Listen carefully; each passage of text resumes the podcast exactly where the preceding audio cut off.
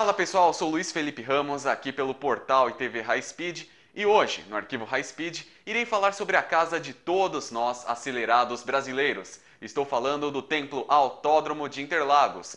Por isso, não se esqueça, se inscreva no canal, curta, compartilhe e ative o sininho para receber as nossas notificações. Então, roda a vinheta!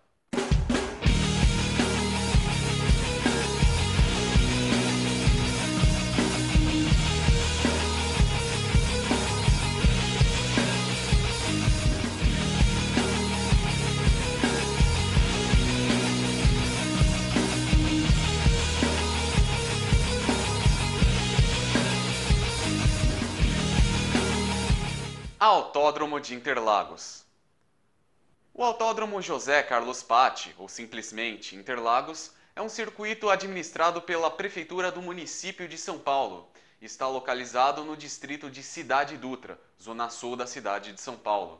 Pela proximidade com o bairro de Interlagos, é conhecido como Autódromo de Interlagos e recebe desde 1972 o Grande Prêmio do Brasil de Fórmula 1 além de outros eventos importantes para o automobilismo paulista e brasileiro.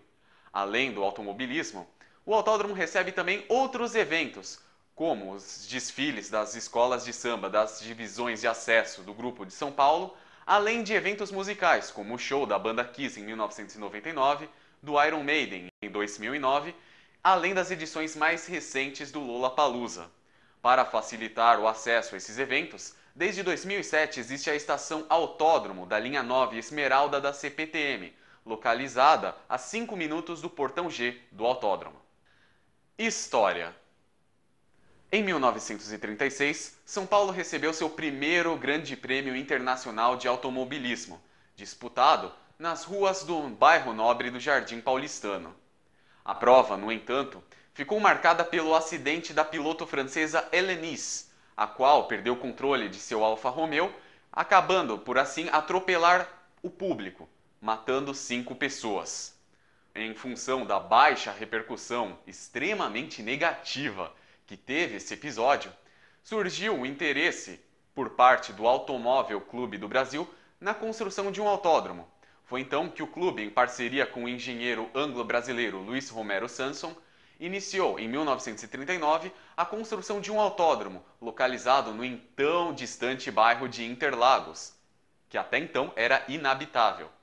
Em 12 de maio de 1940, fora realizada a primeira prova em Interlagos, na qual 15 mil pessoas assistiram a um grande prêmio paulista. O grande prêmio foi vencido por Arthur Nascimento Júnior, que percorreu as 25 voltas em um tempo de 1 hora 46 minutos e 44 segundos. Em 1967, o autódromo recebeu uma grande reforma, a qual trocou o solo, que era de chão batido e terra, por asfalto, a fim de se adaptar às regulações internacionais da FIA. Em 1971, mais uma reforma, uma vez que no ano seguinte Interlagos iria sediar pela primeira vez o Grande Prêmio do Brasil de Fórmula 1. Foi então que no ano de 72 aconteceu a primeira prova de Fórmula 1 disputada em Interlagos. No entanto, a prova não valia pontos para o campeonato e acabou sendo vencida pelo argentino Carlos Reutemann. Já em 1973, e contando pontos para o campeonato, a prova teve a vitória de Emerson Fittipaldi, que em 10 de fevereiro de 1973 levou cerca de 110 mil pessoas a Interlagos debaixo de um calor extremamente escaldante, a qual ganhou uma prova extremamente disputada. Fittipaldi ganharia também em 74 e em 75 a vitória de José Carlos Passe, que hoje dá nome ao autódromo. Interlagos recebeu a Fórmula 1 entre os anos de 1973 a 1977.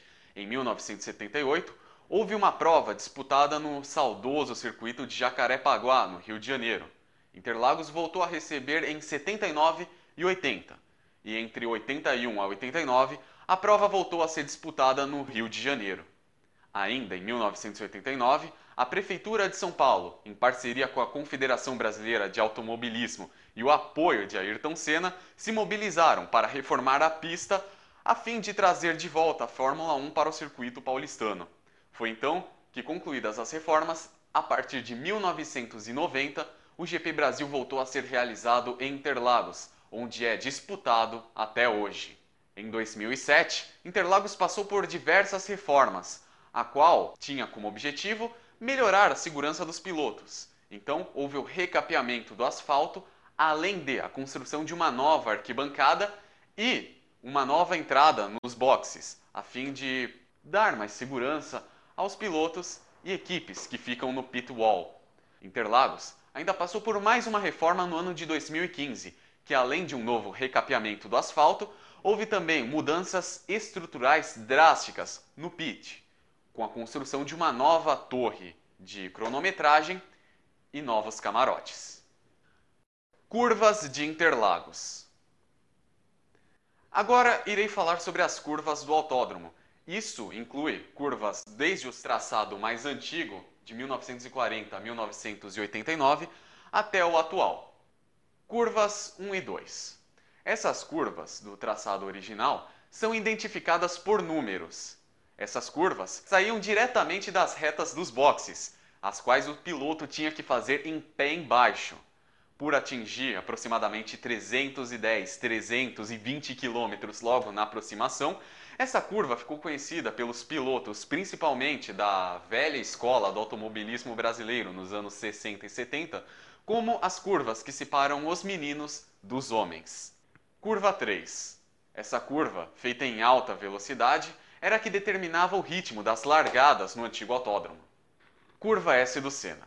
Para se adequar às novas regulações da FIA em 1989, para que assim Interlagos voltasse ao calendário da Fórmula 1, foi feita uma nova curva, que saía da reta dos boxes e ligava até a reta oposta. No caso, essa curva, por ser em formato em S, foi popularmente conhecida como S do Senna, uma vez que a reforma contou com o aval do tricampeão brasileiro. Curva do Sol. Essa curva recebeu esse nome no traçado antigo, uma vez que o Sol batia na cara dos pilotos, dificultando assim as suas visões. Em função da reforma sofrida em 1989, hoje o Sol não afeta tanto os pilotos, entretanto, o nome foi mantido. Curva do Sargento. Essa curva, do traçado original, recebeu esse nome porque um sargento do exército ficava à beira do traçado, nesse trecho, justamente para proteger os pilotos. Curva do Laranjinha. Devido à dificuldade em contornar a curva pela falta de visão, os pilotos se baseavam nos laranjinhas, ou seja, os fiscais de pista que ficavam à beira do circuito. Recebeu esse nome por conta da guarita a qual ficavam os fiscais. Curva do Pinheirinho. Essa curva, que se encontra na saída do Laranjinha, teve durante muitos anos em seu gramado um pinheiro, que, em função da reforma de 1989, acabou sendo derrubado. Entretanto, o nome continua. Na saída do Pinheirinho, ainda o bico de pato, uma curva muito fechada que obriga os pilotos a reduzir drasticamente pelo seu formato, é conhecida como bico de pato. A curva da junção. Essa curva liga o trecho de baixa do autódromo até o trecho de alta, começando assim na saída da bico de pato e terminando na reta dos boxes. Curva do café. Uma curva muito suave, por se encontrar na saída da junção, ela força os pilotos a dar uma reduzida, e essa reduzida pode causar diversos acidentes, como o que aconteceu no GP Brasil de 2003, envolvendo Mark Webber e Fernando Alonso, e os acidentes fatais de Gustavo Sonderman em 2011 na Stock Car e de Rafael Esperafico em 2007 pela Stock Light. Vale ressaltar que Mark Webber, além de 2003, se acidentou na mesma curva na prova final do WEC em 2014. Essa curva carrega esse nome uma vez que, em sua base, havia uma cozinha onde era feito o café para os jornalistas. E o cheiro era tão intenso que os pilotos, de dentro dos seus carros, sentiam o cheiro do café. Recorde.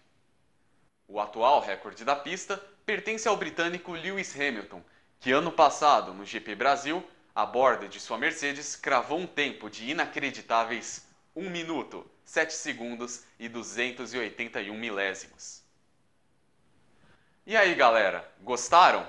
Deixem aqui nos comentários sugestões de pautas, de pilotos, arquivos, provas e até mesmo jornalistas que vocês gostariam de ver aqui no Arquivo High Speed.